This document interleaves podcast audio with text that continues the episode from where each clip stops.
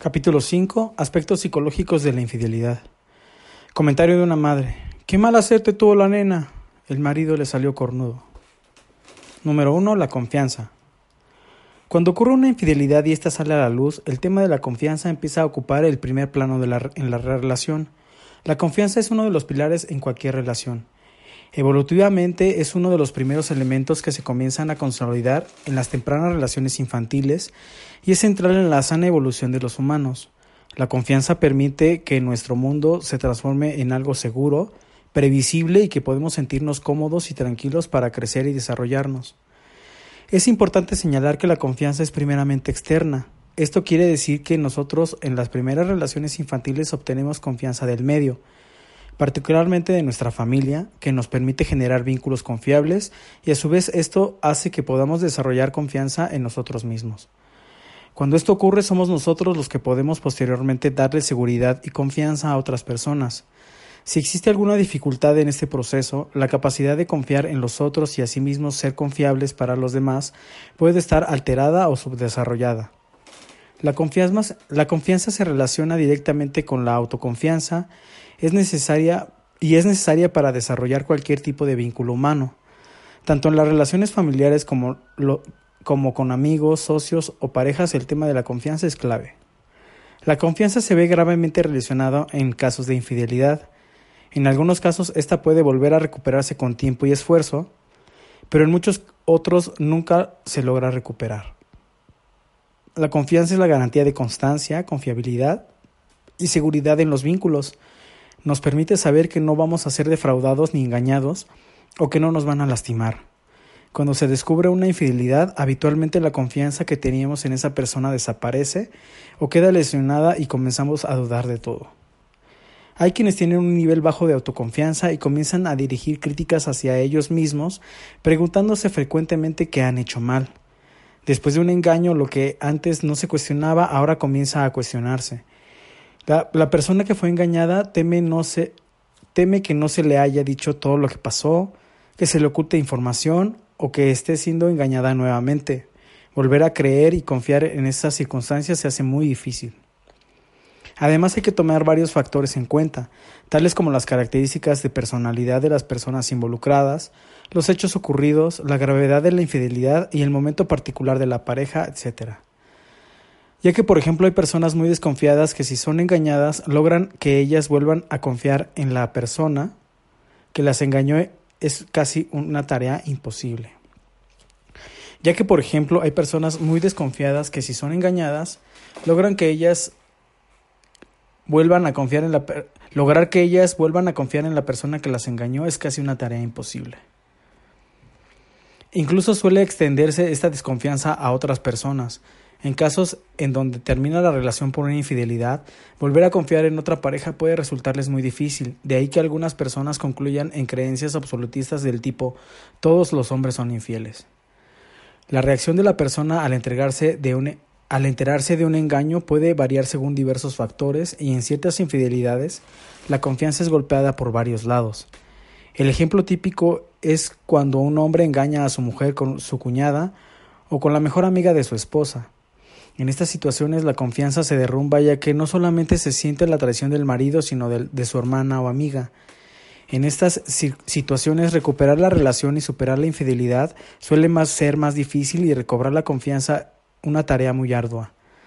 Para las parejas que sufrieron una infidelidad, recuperar la confianza es el problema principal que deben afrontar los miembros de la pareja si tienen intenciones de seguir juntos.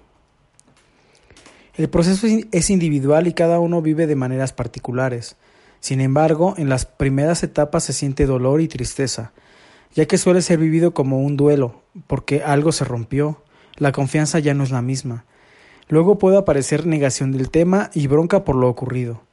Algunas personas necesitan, para volver a confiar, establecer un nuevo pacto o contrato que permita refundar la, pareja. Esto permite dejar el dolor por ese episodio en una etapa anterior y avanzar con algo nuevo que es vivido como una nueva relación.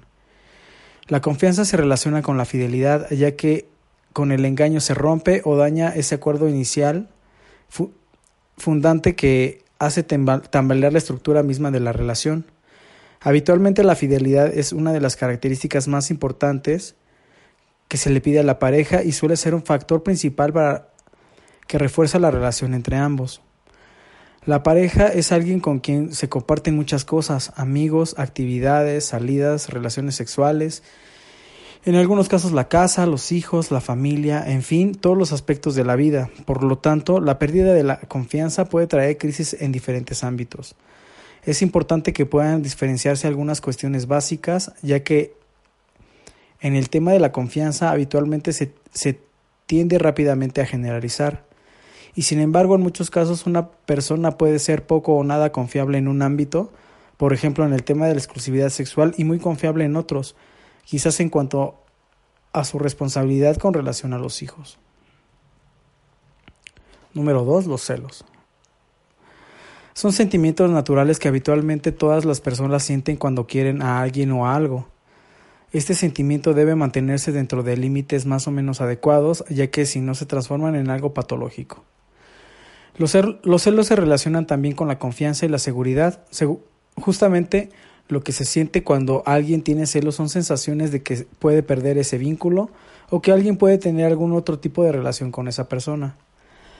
Los celos se basan en el mecanismo de la proyección. Si alguien tiene miedo o inseguridades internas para preservarse a sí mismo, para cuidar internamente los aspectos positivos, ya que negativos son amenazantes, tiende a poner en el exterior en forma de proyección sus propios miedos e inseguridades. En la proyección, estos sentimientos e intenciones internas son transferidos a otra persona a la cual a la cual el que proyecta le adjudica lo que no tolera en sí mismo. Por eso las personas que tienen celos patológicos son inseguros, temerosos y probablemente sean ellos mismos los que tienen las intenciones ocultas que ven constantemente en la pareja. Cuando los celos son enfermizos no hay evidencia que pueda hacer declinar a la persona celosa de sus creencias, esto muestra el carácter interno de este mecanismo. No hay nada externo que lo logre modificar, porque en el interior los sentimientos siguen estando presentes. Los celos a veces se sienten justificadamente, ya que puede ocurrir que realmente los presentimientos y sospechas que el celoso tiene se corroboren en la realidad. A muchas personas les gusta, les gusta generar ciertos celos en la pareja, porque presuponen que de esa manera están siendo queridos y ven en los celos por parte de su pareja una manifestación de amor. Piensan que una forma de mantener a la pareja atenta es dejar ciertos cabos sueltos, que se encargan de soltar muy al pasar. ¿Quién no hizo alguna vez esto de... ¿Quién no hizo alguna vez esto de... ¿Quién no hizo alguna vez algo de esto, no? Es una forma de evitar la seguridad absoluta que tengo la bata atada. Frase popular con la que se hace referencia a estar absolutamente seguro de algo, en particular se usa cuando se está plenamente seguro de una relación afectiva. Si bien puede ser bueno por la tranquilidad que genera, a veces la tranquilidad es tanta que se transforma en aburrimiento. Victor Frank, 1905-1997, fue un reconocido psiquiatra vienés creador de la logoterapia Planteaba que los hombres andamos por un camino estrecho tratando de mantener, mantenernos entre dos límites donde encontramos de un lado al aburrimiento y del otro a la ansiedad. Los suelos pueden potenciar, potenciarse, potenciarse si realmente hubo una infidelidad o algún tipo de engaño. Las personas solosas pasan habitualmente mucho tiempo pensando en los posibles engaños de su pareja y en esos momentos llegan a tener conductas que ellos mismos hubieran condenado en otro momento, tal como revisar la agenda de su pareja, sus mensajes telefónicos, etc. Los celos patológicos deben ser tratados terapéuticamente, porque generan un gran sufrimiento en quien los padece y también termina por volver loco a su compañero. En general los vínculos afectivos se terminan deteriorando con los constantes cuestionamientos, dudas y ataque de celos. Hay personas muy celosas que llegan a tener límites extremos y pueden llegar a poner en riesgo su vida, la de su pareja y o la de un potencial real o real amante. Los, los celos son ciegos o mejor dicho ven lo que quieren ver. El caso paradigmático de alguien enseguecido por la locura de los celos es Otelo, el célebre personaje de Shakespeare. En esta excelente obra teatral en donde los personajes tienen una hondura psicológica increíble, Otelo nos relata la inconmovible Otelo nos relata la inconmovible certeza que los celos le generan al decirle a Desdémona su prometida. Confiesa pues tus, tus culpas, confiesa pues tus culpas una por una, que aunque las niegues con los más firmes juramentos, no, no has de disminuir ni un ápice de mi firme convicción. Y magistralmente nos plantea también Otelo la tortuosa vivencia de que los celos le provocan diciendo, tus sospechas me han puesto en el tormento. Vale más ser engañado del todo que padecer víctima de una duda. Emilia, la mujer de Yago, el villano que siembra la duda en Otelo, dice refiriéndose a la naturaleza de los celos lo siguiente. Los celos nunca son razonados, los celos porque lo son, muestro que se devora a sí mismo. Cuando la persona está tan desbordada por la locura de los celos, las relaciones pueden terminar trágicamente como la historia de Shakespeare. Número 3. El amor. El amor es el sentimiento humano más importante, es difícil definirlo, a pesar de que todos sepamos de qué se trata. En las parejas suele ser la cualidad que permite que las relaciones crezcan, evolucionen y se profundicen. Evoluciona y cambia con el tiempo, pasando habitualmente de estados más inestables en el comienzo como en el enamoramiento, a etapas más estables y calmadas en donde las sensaciones de amor suelen dar paz, serenidad y seguridad. El modelo e, e ideal de, la, de amor para nuestra sociedad suele ser el amor romántico. Su prototipo también podemos ubicarlo en otros dos famosos personajes de Shakespeare, Romeo y Julieta.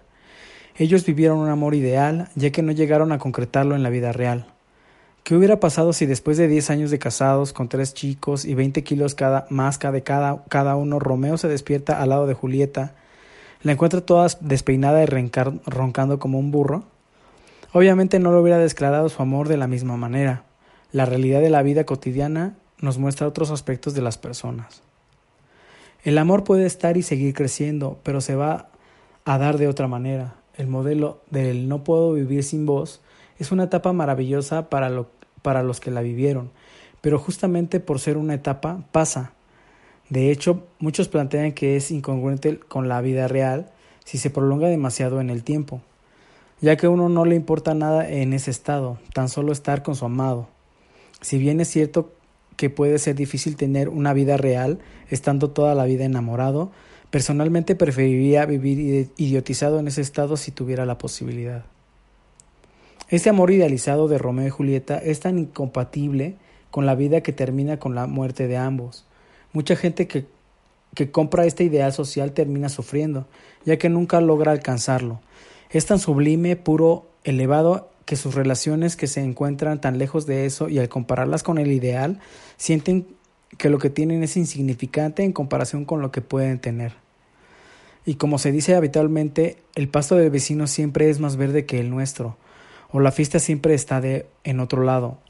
Lo cierto es que estas personas piensan siempre que los otros tienen mejores relaciones o disfrutan más de ellas o, son más felices.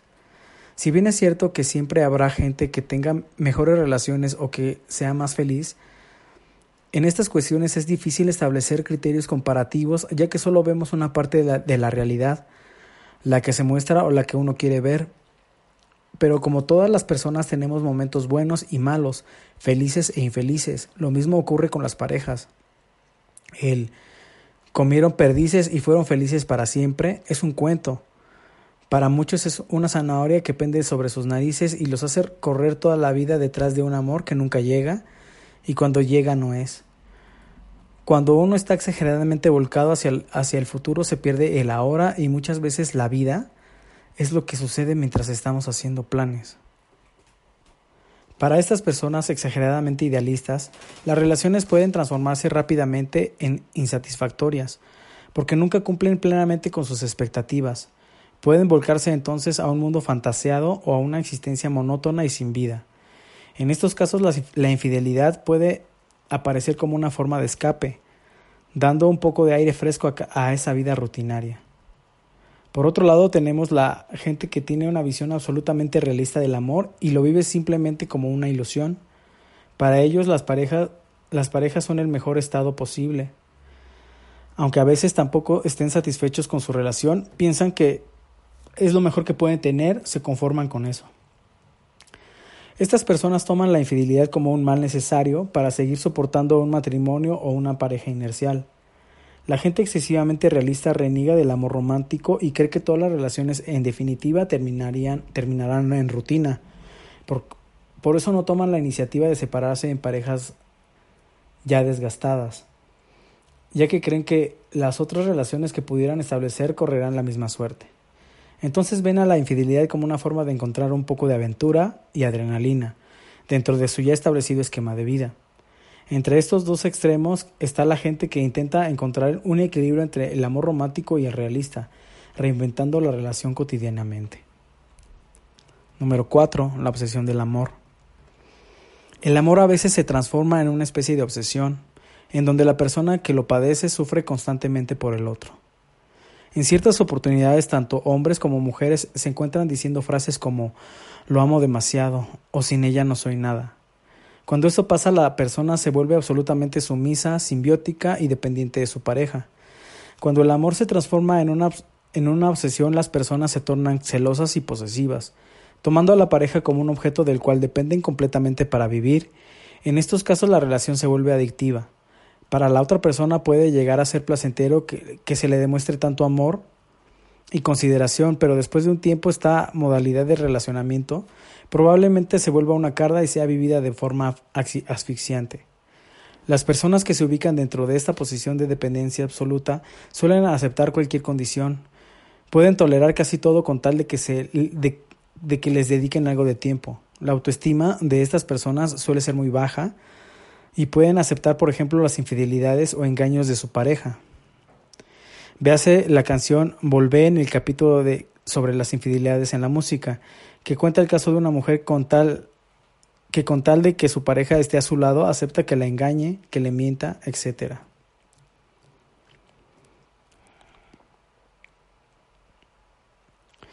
Estas personas tienden a ocupar el lugar de amantes, sienten que aman tanto a su pareja que están dispuestos a conformarse con lo que puedan recibir de parte de ella, así tan solo sea un encuentro semanal o un, simple llamado telefónico. El caso siguiente muestra claramente los tres temas que estuvimos tratando en este capítulo, la confianza, los celos y el amor con relación a la infidelidad. Alejandra tiene 45 años, es una mujer muy elegante y jovial que vino a la consulta porque ya no aguantaba las peleas que tenía con su pareja. Hacía siete años que estaba saliendo con Eduardo, un hombre casado de 57 años. Ambos tenían varios hijos mayores, ella de un matrimonio anterior y él con su actual esposa Mabel. La relación, según comenta Alejandra, comenzó siendo informal, pero rápidamente se involucraron y comenzaron a estar cada vez más tiempo juntos. Ambos tienen la misma actividad y ella creció mucho en su profesión gracias al apoyo de Eduardo. Alejandra comenta que están teniendo peleas fuertes con su amante y que varias veces se agredieron físicamente. Dice que le gustaría hacer una terapia de pareja, aunque, aunque según comenta, él no está convencido de hacer terapia, aunque ella cree que accedería a una entrevista. Así fue como tuve mi primera entrevista de pareja con una pareja de amantes. Alejandra le reclamaba a Eduardo que se mostraba prepotente y controlador, que se separara de su esposa Mabel. Además tenía sospechas de que él salía con otras mujeres.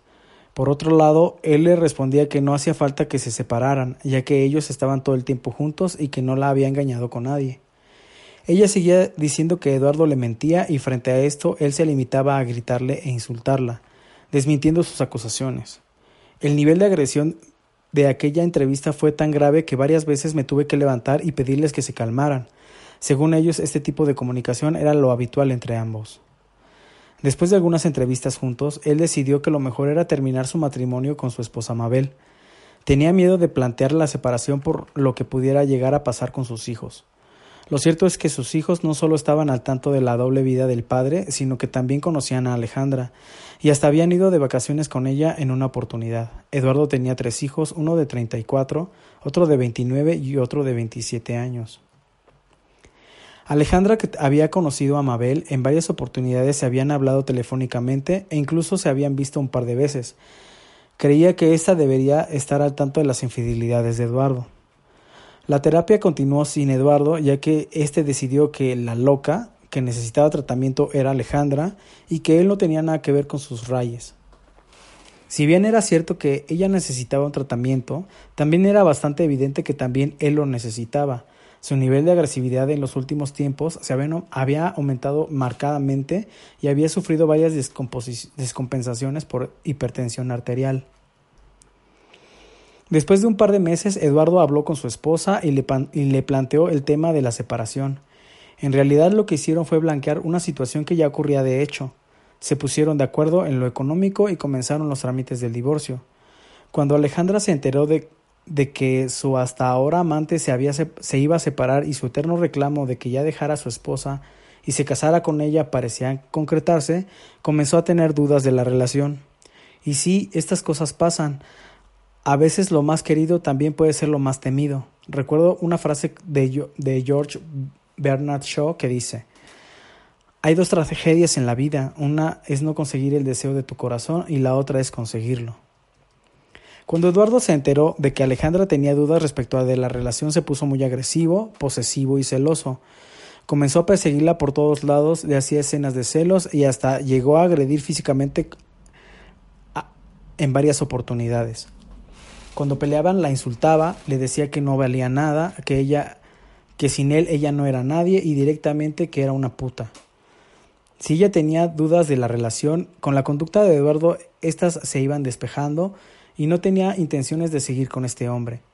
Paralelamente Alejandra empezó a cuidarse más, mejoró su autoestima y se comenzó a valorar profesionalmente. Vio que podía progresar sin él, aunque a veces se bajoneaba como ella decía. También es cierto que las contradicciones humanas parecen ser la regla y después de un periodo de permanecer separados comenzaron a verse nuevamente. Otra vez cuando la relación parecía encaminarse, habían vuelto las ganas de tener un proyecto en común y hasta se habían comenzado y hasta habían comenzado a, convivir mientras planeaban su casamiento. Las cosas se complicaron nuevamente, o mejor dicho, ellos las complicaron. Un día Alejandra se va a una conferencia alejada del circuito típico junto a un amigo que estaba muy deprimido por su reciente separación. Y en ella a quién y en ella a quién se encuentra, Sí, estaba Eduardo con una mujer en plenos arrumacos. ¿Se imaginan el escándalo que armó Alejandra?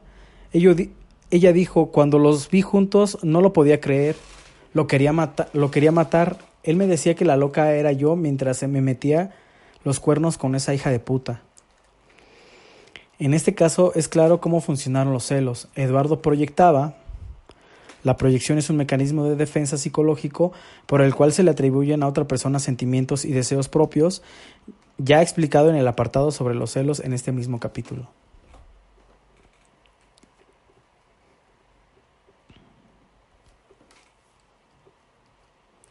Eduardo proyectaba que ella en ella sus propios deseos y actos. La acusaba de que él no podía dejar de hacer ser infiel. Hay quienes dicen que la infidelidad es una enfermedad que si no se le trata a tiempo se vuelve crónica. Yo no creo que sea una enfermedad, pero sí parece, parecería ser en algunos casos se vuelve crónica y Eduardo es un ejemplo de ello. Después de aquel episodio Alejandra entró en un pozo depresivo, lentamente fue saliendo, pero se sentía muy decepcionada y frustrada. Tenía un enojo muy grande que en un primer momento había volcado hacia Eduardo pero con el paso del tiempo se empezó a culpabilizar por no haber tomado la decisión de separarse antes y no lograba superar el dolor que sentía por la confianza perdida. Si bien durante años había aceptado compartir a su pareja con otra persona, ahora no podía aceptar que lo que ella calificaba de traición, porque parece que Eduardo hacía unos meses que venía viéndose con esa otra mujer. Alejandra cuenta que siempre le fue fiel a Eduardo y decía frecuentemente lo amo demasiado como para estar con otro tipo, a pesar de, que oportunidades no me faltan. La relación entre ambos se cortó, si bien él intentó volver varias veces, ella no le perdonó el engaño y en particular decía que no quería estar con una persona que vivía mintiendo. Lo hizo con su esposa y ahora lo hace conmigo. Hace meses que no se ven, Alejandra dice extrañarlo aún y tiene la esperanza de que él reflexione y cambie algún día pero piensa que por ahora es mejor seguir sola. Dice, ya me cansé de, tanto maltrato y humillación. A pesar de que todavía lo amo, por mis hijos, no puedo tolerar que me rebaje como, que me rebaje como lo hace. Alejandra no formó pareja ni tiene intenciones de hacerlo. Se volcó a su profesión y encontró mucha contención en su familia, en especial en sus hijos quienes nunca habían estado contentos con la relación que su madre mantenía. De la vida de Eduardo las únicas noticias que tuve fue que estuvo internado por un problema cardíaco, actualmente estaba mejor de salud y tampoco había formado una nueva pareja. Número 5. La culpa. Este sentimiento frecuentemente acompaña a las personas cuando hacen o piensan algo que consideran moralmente malo o incorrecto. El sentimiento de culpa se relaciona con la conciencia moral. Desde el psicoanálisis se habla de una instancia psíquica llamada superyo. Se caracteriza por ser el lugar de la crítica, ya que se encarga de juzgar los actos calificándolos moralmente. La culpa produce una disonancia entre un valor o creencia y un acto, si se da una incongruencia entre lo que creemos y actuamos de forma contraria a lo que consideramos moralmente correcto, es probable que sintamos culpa. Si consideramos que engañar a una pareja está mal o es injusto, creencia y valor, y a pesar de eso la engañamos igual, acto, probablemente sentiremos remordimientos y culpa, emoción. Otra forma de explicar el mecanismo de la culpa es por la distancia que existe entre nuestro ideal y nuestro yo real. Si idealmente creemos que la fidelidad es lo correcto, aspecto ideal, pero somos infieles, aspecto real, entonces sentiremos culpa. A mayor distancia entre nuestro ideal y nuestro yo real, mayor será la culpa sentida. Los sentimientos de culpa pueden acompañar a las personas infieles. Esto dependerá de sus creencias y de sus actos particulares. Hay personas que pueden tener sexo con alguien y eso no lo consideran una infidelidad, ya que para ellos la infidelidad real implicaría enamorarse de otra persona. En cambio, hay personas que tienen valores morales muy altos y pueden sentir culpa tan solo por pensar en algo contrario a sus principios, valores o creencias. Las personas infieles a menudo comienzan a convivir con los sentimientos de culpa y lentamente empiezan a resultarles inadvertidos pero a veces ciertas situaciones particulares los alerta sobre esto. Recuerdo un paciente mío que justo el día en que se encontró con su amante, su mujer tuvo un accidente automovilístico. Por ese motivo lo trataban de ubicar en el celular y él lo tenía obviamente apagado. Cuando se enteró de lo ocurrido se quería matar. La culpa le cayó de golpe, ya que mientras estaba engañando a su esposa, ésta era atropellada por un auto. Otras personas logran eliminar o no sentir culpa y pueden desasociar los efectos con mucha facilidad. En general los varones que tienen una doble vida logran vivir esta situación sin mucha culpa. Suelen sentir el estrés de tener dos parejas, pero la culpa la logran manejar bastante bien. Para personas muy culpógenas esto es imposible y ante cualquier simple pensamiento de infidelidad, por ejemplo, ya se sienten culpables. Habitualmente la culpa le da a las personas la posibilidad de reparar lo que es vivido como un error o equivocación moral. Pero a veces las personas que, se sienten culpables intentan mediante algún tipo de regalo o atención con su pareja subsonar una infidelidad. Para algunas personas infieles, esta modalidad les permite vincularse mejor con su pareja, ya que después de tener alguna relación ocasional, se muestran muy más cariñosos o simpáticos con su pareja. otras veces, para compensar, pueden hacer regalos, invitaciones especiales o pueden acceder a ciertos reclamos que su pareja les venía haciendo desde hace mucho tiempo, con forma de aliviar sus sentimientos de culpa. Número 6. La comunicación en la pareja. Las relaciones se basan en la comunicación. Se entiende con este término que todo tipo de intercambios entre las personas, los mismos no son solamente verbales, sino, sino principalmente no verbales. Por eso los gestos, las miradas, las caricias, los tonos de voz pueden comunicar mucho más que las palabras. La famosa frase una mirada vale más que mil palabras alude a esta idea. La comunicación se da a pesar de la comunicación se da a pesar nuestro, incluso el silencio nos comunica algo. Puede significar distanciamiento, intimidad, comprensión, etc. La misma es entendida clásicamente en términos de conductas. Hago referencia a la clásica postura planteada por Paul Walsh-Awick en el libro Teoría de la Comunicación Humana. Toda actividad siempre comunicará algo. Por ejemplo, prepararle comida a alguien que para muchas personas es un signo de amor. Es una forma de dar afecto y cuidado. Técnicamente no se puede hablar de falta de comunicación. En, todo caso de buena o mala comunicación, sin embargo habitualmente decimos no había comunicación o se cortó la comunicación. Las relaciones sexuales son una forma particular de comunicación, por eso con frecuencia cuando hay problemas de comunicación rápidamente las mismas se ven afectadas. La buena comunicación garantiza la salud de los vínculos, a pesar de que en ciertas oportunidades haya desacuerdos. La comunicación asertiva, clara, directa, permite que se pueda decir lo que se quiere decir. A veces las personas presuponen que el otro debe saber lo que uno le pasa o lo que necesita. Lo cierto es que muchas veces ni uno sabe lo que quiere o lo que necesita, y como el otro no es adivino ni, ni tiene por qué serlo, cuando se necesita algo y se sabe qué es, conviene pedirlo en forma clara, asertiva y sin vueltas. Pondré un ejemplo sencillo de esto. Si el marido considera que el volumen de la música que está escuchando su mujer está demasiado fuerte y a él le molesta, podría hacer varias cosas. Número uno, callarse, no decir nada y aguantarse la bronca de tener que soportar el volumen de la música tan alta. En estos casos lo que no fue dicho verbalmente se termina diciendo de otra manera. La bronca se expresa después de en distancia afectiva, reproches por cosas que nada tienen que ver, explosiones o ataques de ira sin causa aparente, etc.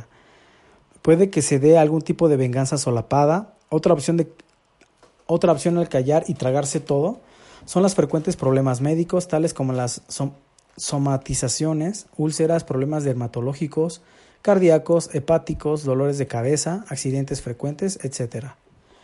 Número 2 irse del lugar o buscar una actividad fuera de la casa. Esta modalidad de no, no confrontar o evadir frecuentemente trae distanciamiento en la pareja, entonces cada uno tiene su vida, solo comparten la casa y con el paso del tiempo se terminan transformando en dos extraños. Número 3. Incluir a un tercero que medie para lograr el objetivo de que el volumen sea bajado. Cuando el marido siente que no puede solo, puede que use a alguien para que interceda, este lugar con frecuencia lo ocupan lamentablemente los hijos que se transforman en mensajeros o instrumentos de sus padres.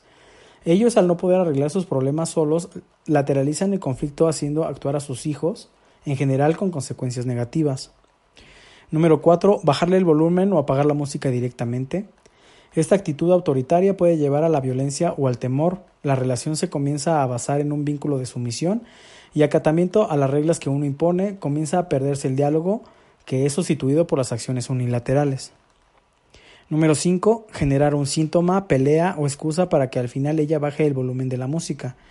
En algunas ocasiones, para no plantear el tema, por inseguridades o temores internos, el marido puede, en forma transversal o indirecta, valerse de algún medio para lograr su objetivo como fingir o tener realmente un dolor de cabeza, una crisis asmática, etc. También puede que comience alguna discusión por cualquier tema o busque una excusa para pelear y terminar con un baja esa música, ¿querés? Número 6. Hablar con su esposa de manera indirecta o dando rodeos. Existen formas de plantear las cosas y, hay personas en general inseguras que no pueden hablarles directamente. Entonces dicen, por ejemplo, la música está un poco alta, ¿no? Este tipo de comunicación suele recibir también respuestas indirectas. Número 7. Hablar con su esposa explicándole lo que pasa y pidiéndole directamente lo que necesita. En este caso la comunicación tiende a ser más asertiva y clara.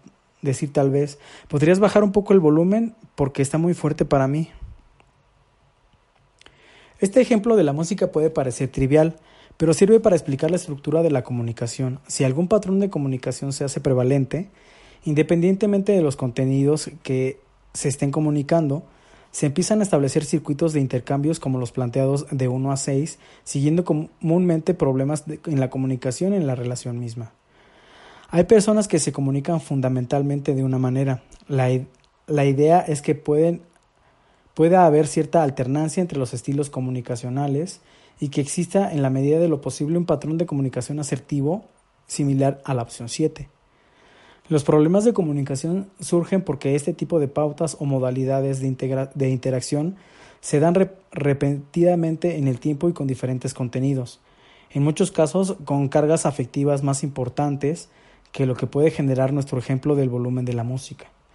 Imagínense si alguien frente a, a una diferencia con su pareja, su opción comunicacional excesiva es, la, es irse de la casa, volcarse a su trabajo o un hobby o actividad La misma disfuncionalidad encontramos cuando se rigidizan o estereotipan las otras formas de respuesta. Si estos problemas de comunicación se dan en forma sostenida en el tiempo, la relación comienza a verse afectada y las personas pueden sentirse incomprendidas, solas, abusadas, cansadas, angustiadas, saturadas, aburridas, etc. Y estas sensaciones pueden llevarlas a que busquen a alguien por fuera de la pareja lo que no encuentran en su relación. Número 7. La satisfacción en las relaciones de pareja. Los miembros de una pareja para sentirse felices con su relación deben obtener satisfacción y gratificación con el vínculo, posibilitándoles el crecimiento y desarrollo personal, sintiendo asimismo un fuerte placer en el sentido más amplio del término. La, la satisfacción se obtiene de distintos medios. En las relaciones afectivas, el poder compartir la vida con la persona amada suele ser uno de los aspectos fundamentales. Los vínculos afectivos suelen ser gratificantes y satisfactorios si obtenemos de ellos lo que esperamos. Cada persona priorizará distintos aspectos que pueden ser valorados en una relación. Para algunos será la posibilidad de formar una familia, para otros la seguridad afectiva, la posibilidad de construir un proyecto compartido, etc. La falta de gratificación suele ser uno de los motivos que llevan a muchas personas a tener una infidelidad. La satisfacción buscada puede ser de distinto tipo. Según personas buscarán en la infidelidad solo gratificación sexual, otros buscarán comprensión, algunos aventuras y emociones nuevas y otros buscarán el amor verdadero. Existe un mito socialmente difundido que debe ser desterrado si queremos vivir medianamente felices en una pareja y es el que dice, nuestra pareja debe satisfacer todas nuestras necesidades. Esto es una utopía, hay que saber que nadie está en este mundo para cubrir todas nuestras necesidades. Hay una famosa frase gestáltica que dice algo así, yo soy yo y vos sos vos. Yo no vine a este mundo para colmar tus expectativas. Vos no viniste a este mundo para colmar las mías. Si nos encontramos, puede ser maravilloso. Si no es así, ¿qué se le va a hacer? La terapia gestáltica para mí es una de las de las más meritorias escuelas de la psicoterapia, que fue desarrollada principalmente por Fritz Perls y basa su terapia en el darse cuenta de las experiencias de la vida, poniendo acento en lo que sentimos en el aquí y ahora. Número 8. Fidelidad a uno mismo. La fidelidad clásicamente la entendemos con relación a otros, pero también podemos hablar del acuerdo y pacto con nosotros mismos. Con este concepto de fidelidad a uno mismo, habitualmente hacemos referencia a la honestidad hacia nuestras creencias, anhelos, valores, sentimientos y expectativas. Hay personas que apoyan toda su vida y sus acciones en este postulado de la fidelidad a sí mismos, haciendo lo que creen conveniente en cada ocasión según sus deseos y puntos de vista particulares. Si bien esto suena lindo, en la práctica con esto podríamos estar diciendo que, que cada cual haga lo que quiera porque si alguien siente ganas de tener una relación por fuera de, su pareja, debería hacerlo, ya que si no lo hace estaría siendo infiel a sí mismo porque sentía ganas y las reprimió. La fidelidad a uno mismo es muy importante porque implica que uno se reconozca en los deseos, las creencias, los valores y fundamentalmente en las contradicciones. A veces nos engañamos a nosotros mismos o preferimos no, y preferimos no ver, distraernos, escaparnos u otras formas de sernos infieles a nosotros mismos. Ahora si bien Ahora, si bien es esperable que cada uno sea fiel a sí mismo, en las relaciones de pareja existe un compromiso con otra persona, y acá es donde deberíamos ver a qué compromiso atendemos. A veces nuestros deseos entran en contradicción con los compromisos que tomamos con la otra persona. En, estos, en esos casos uno puede ser fiel a su pareja o ser fiel a uno mismo. Veamos un ejemplo. Diego tiene 34 años, hace meses que intenta rehacer su vínculo con Vanina. Con ella estuvo en pareja por tres años, luego él decidió cortar la relación y ahora, según dice, me di cuenta que es la mujer de mi vida. Actualmente se están viendo nuevamente, pero él se fue de viaje por negocios en los, dos en los primeros momentos de la reconciliación y conoció afuera a otra señora con la que había con la que sabía que solo tendría una relación pasajera. A pesar de estar seguro de amar a su pareja y desear casarse con ella, igualmente vivió una aventura con esa otra mujer. En este caso podemos decir que Diego fue fiel a sí mismo, fiel a sus sentimientos y deseos. Y lo cierto es que hizo lo que tenía ganas de hacer y le fue infiel a su pareja. Hubo una diferencia entre la fidelidad a sí mismo y la, y la fidelidad a su pareja. La contradicción es frecuente en las personas. Creo que todos o casi todos los que estamos estuvimos en pareja en algún momento de la relación pensamos, fantaseamos o quisimos estar con otra persona ajena a la pareja, o sea, tuvimos el deseo. Si la opción fue tomada fue mantenernos fieles a, a nosotros a nosotros mismos, segura, seguramente le fuimos fieles a nuestra pareja. ¿Cómo? La contradicción es frecuente en las, en las personas. Creo que todos o casi todos los que estamos o estuvimos en pareja en algún momento de la relación pensamos, fantaseamos o quisimos estar con otra persona ajena a la pareja, o sea, tuvimos el deseo. Si la opción tomada fue mantenernos fieles a nosotros mismos, seguramente le fuimos infieles a nuestra pareja. Si la opción tomada fue ser fieles a nuestra pareja, no fuimos fieles a nosotros mismos. Quizás este planteo sea, algo exagerado, pero la concepción de fiel Asimismo, versus fiel a la pareja nos lleva a argumentaciones de este tipo. Igualmente para muchas personas ser fiel a sí mismos implica, entre otras cosas, mantenerse fieles en las relaciones de pareja. En estos casos las cosas suelen resultar más fáciles. Lo esperable y deseable es que exista una plena coincidencia entre ser fieles a nosotros mismos y ser fieles a nuestra pareja. Pero es muy frecuente que existan contradicciones entre estos dos compromisos, sobre todo después de que el infatigable tiempo ha, ha, hecho de las suyas, ya sea rozando, rozando o en algunos casos estallándose contra las parejas. Es importante aceptar estas incongruencias internas. Crecer implica aceptar estas discrepancias sin autoengaños.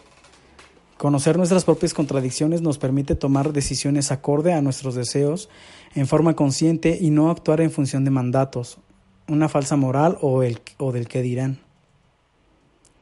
Hay que saber que toma, hay que saber que tomar una decisión y elegir sea lo que implica perder lo no elegido. Hay que saber que tomar una decisión y elegir sea lo que implica perder lo no elegido. Siempre se pierde algo en toda elección. Igualmente debemos tomar la decisión o dejar que otra persona decida por nosotros. La otra alternativa es no decidir y permitir que sea lo que la vida quiera. Pero esa también es en sí misma una decisión. Ser fiel a uno mismo significa que cada uno de nosotros ser a uno mismo significa para cada uno de nosotros cosas distintas, ya que le daremos un contenido particular a ese compromiso que tenemos con nosotros mismos. Cuanta mayor distancia haya entre, entre lo que nosotros esperamos y queremos para nosotros, lo que tenemos realmente en nuestra vida, más felices seremos. Y a la inversa, cuando más coincidencia haya entre lo que queremos y anhelamos, lo que somos tenemos en nuestra vida, más felices seremos. Si bien aspiramos a minimizar las contradicciones, estas no siempre están llamadas a resolverse, algunas simplemente están para aprender y aceptarlas y convivir con ellas. Además de amor, también de esto se trata el estar en pareja. Número 9. La infidelidad, sinónimo de salud o enfermedad. Resulta difícil responder esa pregunta ya que cada uno tendría un particular concepción de lo que es salud o enfermedad. Podríamos hablar de funcionalidad y disfuncionalidad, pero nos encontramos con los mismos problemas. Ya que una infidelidad puede ser funcional para el que, para el que la comete, pero disfuncional para el que la padece. Por eso, tan, por eso tan solo traeremos, trataremos de evaluar ese tema por los resultados que cada quien puede obtener de los engaños o la infidelidad. Hay personas que sostienen que una aventura extramatrimonial o alguna de la, o alguna que otra infidelidad ocasional mejoran la pareja. Entienden que la infidelidad es como un mal necesario que garantiza la continuidad de un vínculo más estable y duradero. Esto se explica porque muchas personas después de engañar a su pareja sienten culpa y necesitan de alguna manera reparar lo que hicieron, ya que lo, ya que lo ven como algo malo por eso están más atentos, hacen regalos o, se muestran más tolerantes, cariñosos y comprensivos con su pareja oficial. La forma que encuentran para compensar su falta puede acercarlos a su pareja y así conseguir recuperar o reactivar algo de la intimidad o pasión perdida, como ya señaláramos anteriormente. Tengo un paciente que está realmente enamorado de su pareja, pero que no se, pero que no se priva de tener cada tanto alguna aventura ocasional y según él refiere esto le da como un gustito especial a su relación oficial, porque la culpa hace que esté más cariñoso y considerado con su mujer. Además suele decir que el sexo con extrañas nunca es tan bueno como con mi esposa.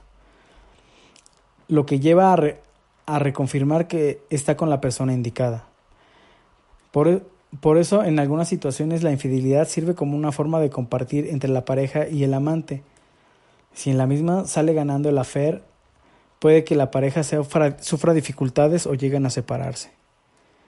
Si en la comparación la relación oficial inclina la balanza hacia su lado, puede que la pareja se vea fortalecida porque la persona infiel sentirá que está con él o con el indicado, reafirmaría su elección y en, general esto mejorará el vínculo con la culpa consiguiente haciendo su trabajo. Algunas parejas salen fortalecidas después de este tipo de infidelidad si la misma no fue descubierta por la otra parte. Incluso en algunas ocasiones en donde los engaños son develados, Puede que después del golpe inicial también la pareja pueda revisar los motivos o causas que llevaron a la infidelidad y solucionarlos, mejorando la comunicación y la relación entre ambos. Entonces podemos decir que la infidelidad puede ser entendida como un síntoma de buena salud si sirve para aprender algo de nosotros, de nuestra pareja o de la relación en sí misma, y de alguna manera capitalizamos dicho aprendizaje en forma positiva. Para otras personas la infidelidad es un indicio de que las cosas no están funcionando bien en la pareja, ven a los engaños como un síntoma de la propia patología que sufre la relación. Entienden que la fidelidad es algo saludable que debe preservarse. Lo consideran un síntoma de madurez y autocontrol que debe ser mantenido por el bienestar de, de la pareja. Aunque también es cierto que muchas personas que están con relaciones que consideran buenas y satisfactorias tienen, tienen infidelidades. Esto lo comprueban varios estudios que señalan que muchas personas, sobre todo los varones infieles, consideran que sus parejas son satisfactorias y, o muy satisfactorias en más del 50% de los casos. Como muchas parejas lo pueden atestiguar, la infidelidad no es el fin de una relación, ni significa necesariamente que las cosas estén mal. Aunque en la mayoría de los casos pueda haber un llamado de atención, dependerá el tipo de infidelidad involucrada para entender el verdadero valor que la, que la misma tiene. Una infidelidad ocasional no es lo mismo que una doble vida o una, y tiene implicancias muy diferentes para cada uno y para la pareja. Para tratar de este tema tomaré la clasificación que hicimos anteriormente sobre las infidelidades y brevemente desarrollaré los aspectos psicológicos puestos en juego en cada una de ellas. 10. Número 10. La psicología de los diferentes tipos de infidelidades. 10.1. Con relación a las relaciones sexuales. Primeramente hicimos una distinción entre las infidelidades en donde hubo relaciones sexuales y en aquellas en las que no las hubo. Para muchas personas las infidelidades se definen por el hecho de tener relaciones sexuales, por lo que dejaría de lado las otras. Igualmente a la gente engañada suele afectarle que su pareja se haya buscado con, con alguien a pesar de que no hayan llegado a concretar una relación sexual. Es más fácil perdonar y ser perdonado si los engaños no hubo relaciones sexuales, aunque esta modalidad suele ser la menos frecuente. 10.2 con relación al grado, tiempo o involucración afectiva de la infidelidad. Siguiendo la distinción que ya hemos hecho en función del grado, tiempo o involucración afectiva de la infidelidad, Allí hablamos de la infidelidad de pensamiento, fantasías de infidelidad o, pseudo, infidelidad y luego de las devaneos amorosos o juegos de seducción. Pseudo infidelidad las fantasías de infidelidad son tratadas en forma particular en el capítulo sobre religión e infidelidad. 10.2.1 Devaneos amorosos o juegos de seducción. Respecto a estos podemos decir que se trata de aquellas relaciones en donde el tema central es la seducción y lo que comúnmente se lleva el histeriqueo. Las personas involucradas suelen entrar en un juego de insinuaciones y sutilezas sin llegar a, que la relación continúe en algo más. Este tipo de relaciones les permite a los protagonistas sentirse bien, les suele levantar la autoestima sin sentirse en falta o culpables, y se lo permiten ya que piensan que no están haciendo algo considerado malo por ellos mismos. Suelen tener registro de que de que esta forma de comportarse no es lo esperado. Por eso ese tipo de relaciones se mantiene en secreto o al menos la pareja no suele estar al tanto de estos devaneos. Para la mayoría de las personas este juego es algo inocente y divertido que le aporta un poco de emoción a la vida. Suele ocurrir entre personas cercanas con las cuales se comparte mucho tiempo o a las cuales se ve frecuentemente. Este tipo de relaciones son comunes en personas seductoras o vanidosas que si bien están conformes con su pareja y no piensan seriamente en tener una fe, disfrutan de estos devaneos románticos. En la mayoría de los casos estos juegos de seducción conducen a otra modalidad en donde la implicación suele ser mayor. En estos casos esta forma es solo una etapa o momento de una infidelidad de otro tipo. 10.2.2 Infidelidades platónicas. Con ese término hacemos referencia a aquellas personas que se enamoran o fantasean con alguien a quien idealizan. Pueden ser personas conocidas, tales como vecinos, compañeros de trabajo, clientes, profesores, etc.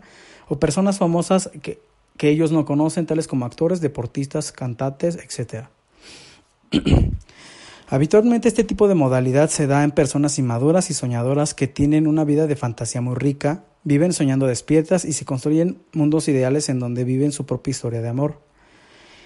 En los adolescentes este tipo de vínculo suele ser común, ya que el mecanismo de la idealización que está a la base eh, en este tipo de infidelidades es característico en esta etapa de la vida. Por eso reservaremos esta categoría solo para los adultos. Algunas personas no logran vincularse satisfactoriamente con su pareja si no es mediante su amor platónico. Por eso pueden llegar a fantasear con sus relaciones sexuales que están con la persona de sus sueños. Suelen incluir a esa persona en sus fantasías eróticas y pueden llegar a masturbarse pensando en ella. Solo en casos más graves esto puede transformarse en una verdadera obsesión. 10.2.3 Infidelidades de una vez. En esta clase incluimos aquellas infidelidades que no se repiten con la misma persona en el, en el tiempo, tales como encuentros de una noche, relaciones ocasionales o sexo pago. En ellas no se generan vínculos afectivos y frecuentemente se obtiene solamente algún tipo de descarga principalmente sexual. Son más frecuentes entre los varones y pueden estar motivadas por infinidad de razones. Entre ellas podemos mencionar la satisfacción de necesidades sexuales, problemas en la relación, presiones grupales, etc. 10.2.4 Infidelidades esporádicas. Las personas que mantienen este tipo de relaciones son infieles o engañan a sus parejas en forma ocasional. Puede que lo hagan con la misma persona o sean infidelidades de una sola vez. Lo característico es que se comparten solo relaciones sexuales sin implicación afectiva y los motivos también pueden ser muy variados. 10.2.5 Infidelidades fijas. En este caso las relaciones ya están pautadas y y es una especie de amante fijo generalmente con encuentros de tipo sexual, pero suelen establecer vínculos afectivos cuando se sostienen por mucho tiempo.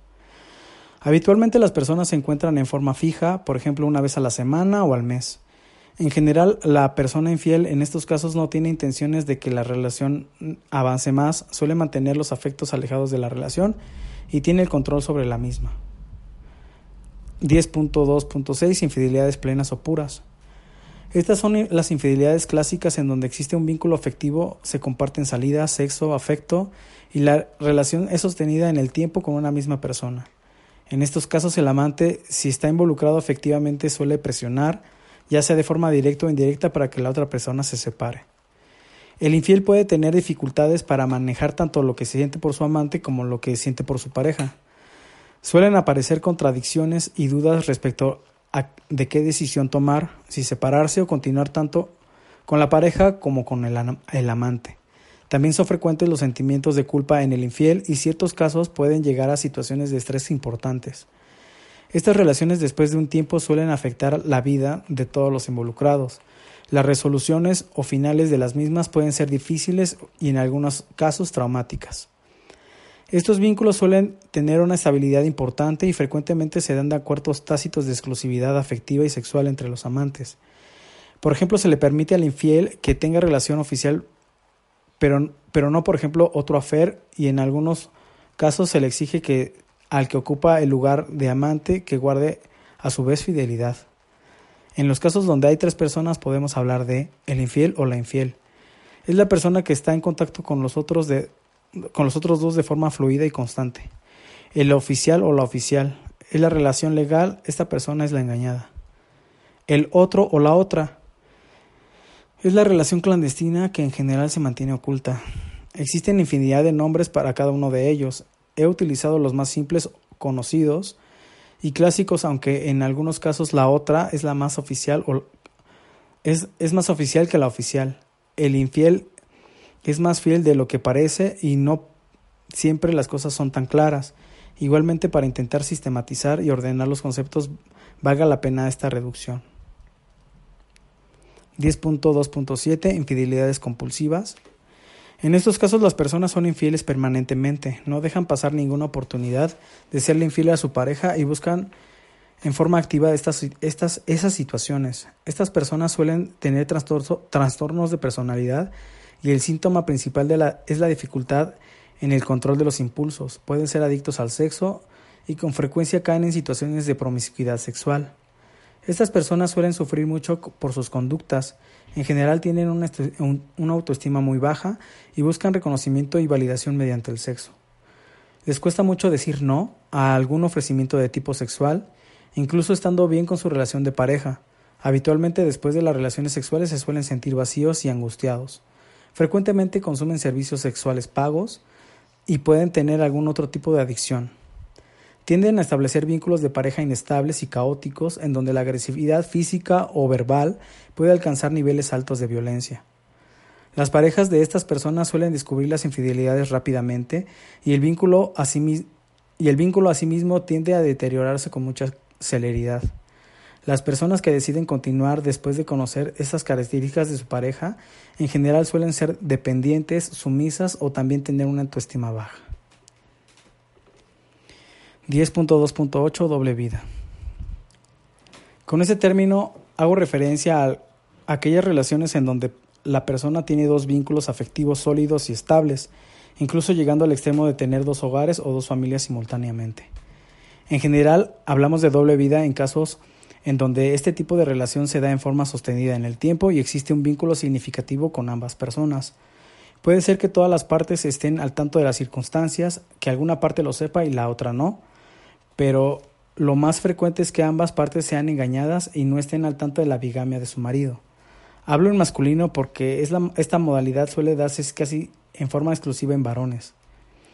En la mayoría de las relaciones de doble vida existen tres personas involucradas. Las opciones de, la opción, las opciones de cuatro o más suelen ser excepcionales y habitualmente no se mantienen en el, en el tiempo ni las vinculaciones llegan a ser, a ser importantes. Estas personas que mantienen una doble vida disocian constantemente, en general no sienten culpa o la manejan. Pueden llegar a tener o sufrir niveles de estrés muy altos, ya que en general tienen una carga extra al tener que mantener y pensar en dos hogares. En algunos casos llegan a tener hijos en ambas relaciones, lo que implica un desgaste muy alto porque tienen, tienen que desdoblar constantemente tanto el rol de la pareja como el de los padres. Son personas misteriosas, que siempre ocultan información, ya, ya que por temor a ser descubiertos limitan los datos que dan al mínimo. Otras veces llegan a crear verdaderas fábulas con tal de sostener su estilo de vida. Tienen con frecuencia actividades o trabajos particulares que les permiten justificar sus constantes ausencias, tales como viajes de comercio, pilotos de avión, marineros, militares, empresarios, etc. Con frecuencia estas personas suelen mantener sus dos hogares, pero viven en uno que toman a modo de base, algunos tienen a las familias en ciudades distintas.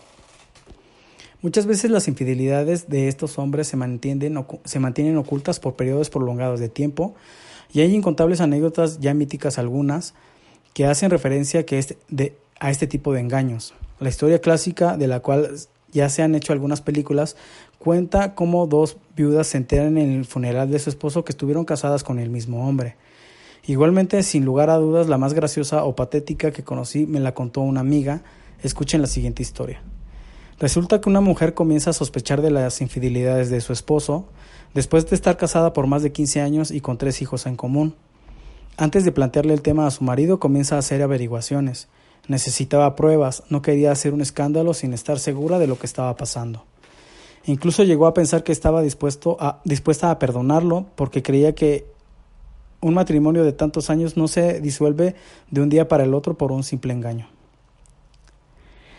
La mujer decide contratar a un detective que no solo le confirme que su esposo le estaba engañando, sino que también le consigue los datos del amante de su marido, incluso su dirección.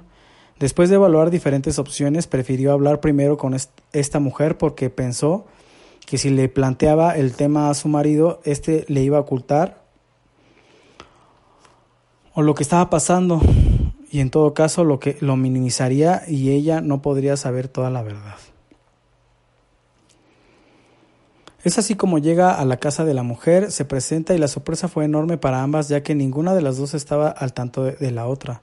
Resultó que este hombre con esta otra mujer también tenía hijos y no solo eso, sino que había duplicado el hogar, ya que él compraba todo por dos. Cuando entró a la casa de la mujer pudo ver que ambas tenían el mismo juego de sillones, la misma mesa del comedor, la misma heladera y hasta el mismo juego del dormitorio. El shock para ambos fue terrible. Ninguna de las dos podía salir del estupor que le había causado el descubrimiento. Lo peor vino después, ya que comenzó a salirles la furia que se mezclaba con desilusión e impotencia. Ambos, ambas decidieron terminar con aquel hombre, pero como era el padre de sus hijos y las mantenía económicamente, tuvieron que seguir en contacto con él. Hasta por lo que pude saber, actualmente aún mantiene la relación con una de ellas.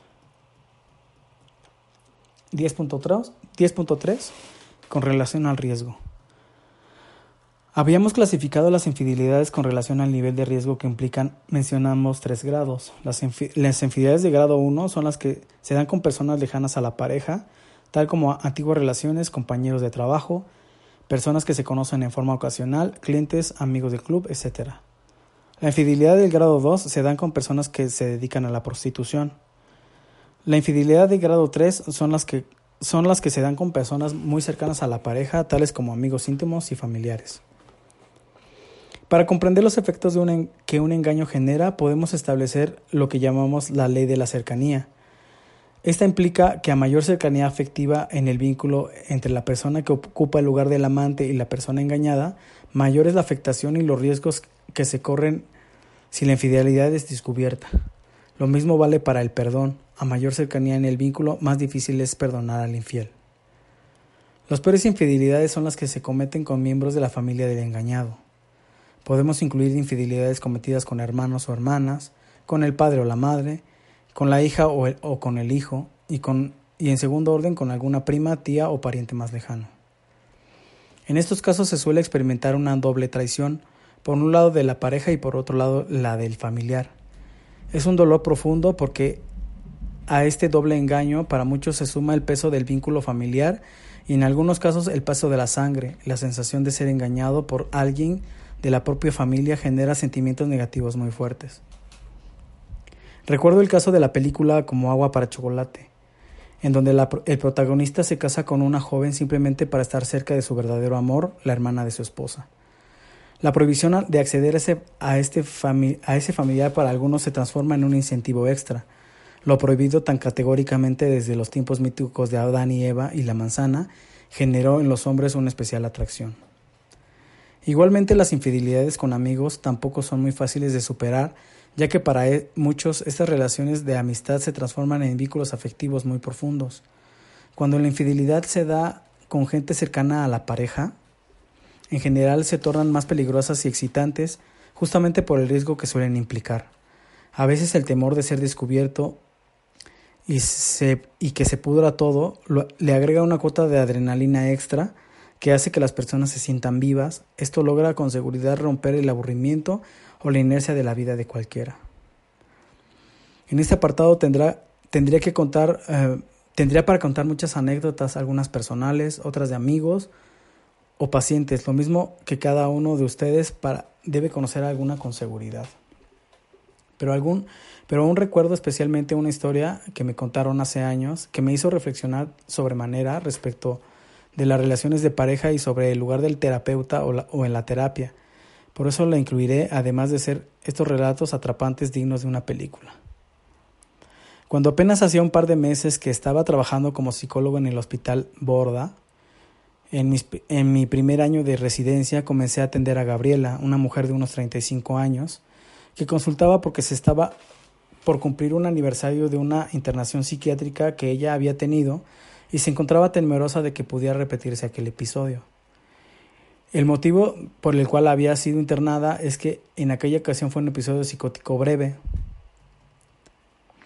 Episodio psicótico breve. Hace referencia a un cuadro que, se caracteriza por ideas delirantes, alucinaciones, comportamientos y lenguaje desorganizado que dura entre un día y un mes, después del cual la persona vuelve a su estado normal.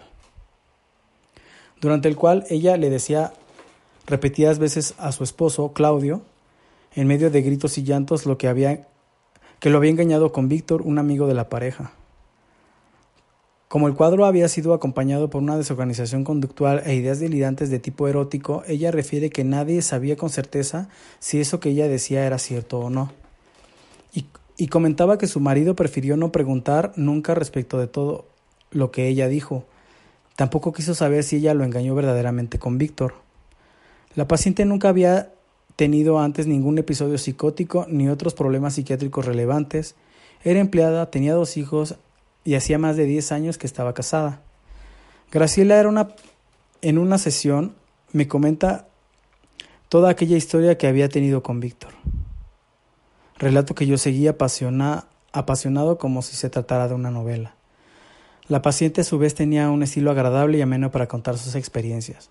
Me, contó que cuando estaba de novia con su actual marido conoció un hombre al que llamaremos Víctor, proveedor de la empresa en donde ella trabajaba, que luego resultó ser amigo de la infancia de su novio. Víctor, que a su vez estaba en pareja, comenzó a insinuársele e invitó a salir. Gabriela, ah, en vez de Gabriela, en vez de Graciela es Gabriela, perdón.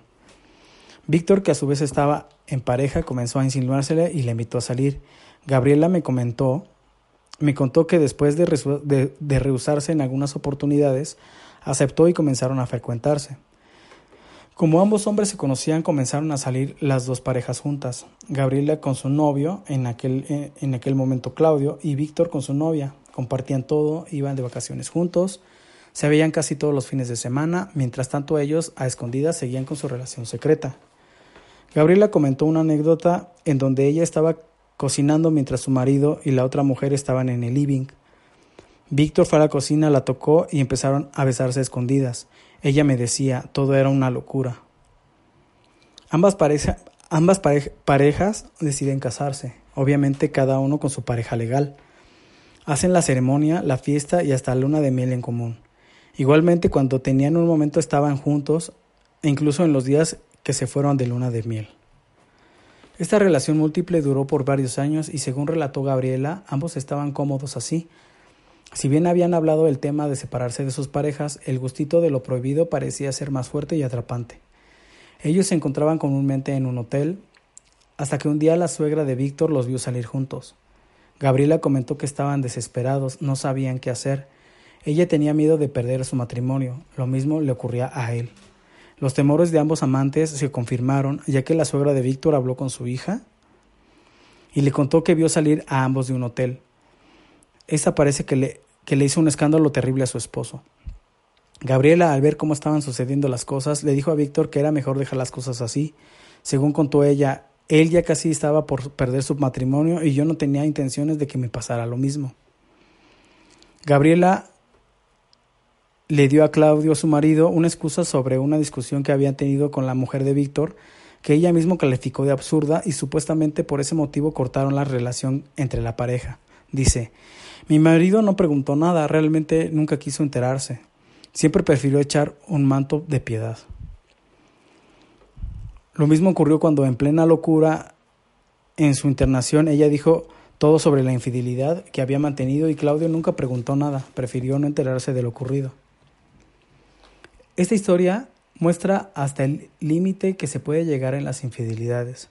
Fue muy claro, trabajando con ella, poder ver en la terapia que la culpa que no había sentido en aquel momento, la necesidad de esclarecer ese hecho y decir la verdad fueron más fuertes, razón que la llevó a tener aquel episodio psicótico en donde como estaba como estaba loca, ella misma se permitió decir la verdad. Lo mismo vale para Claudio. Como su mujer estaba loca, decía tonterías. ¿Quién le iba a creer a alguien que está en plena crisis de locura? Seguramente le gustaría saber cómo terminó la historia.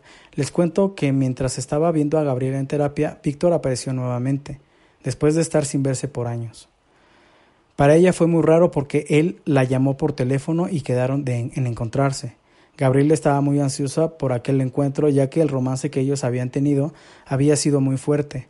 La relación había tenido un final abrupto y quedaron muchas cuestiones pendientes. Además, tenía ganas de ver cómo estaba él después de años y años y quería saber qué sentiría hoy por aquel hombre.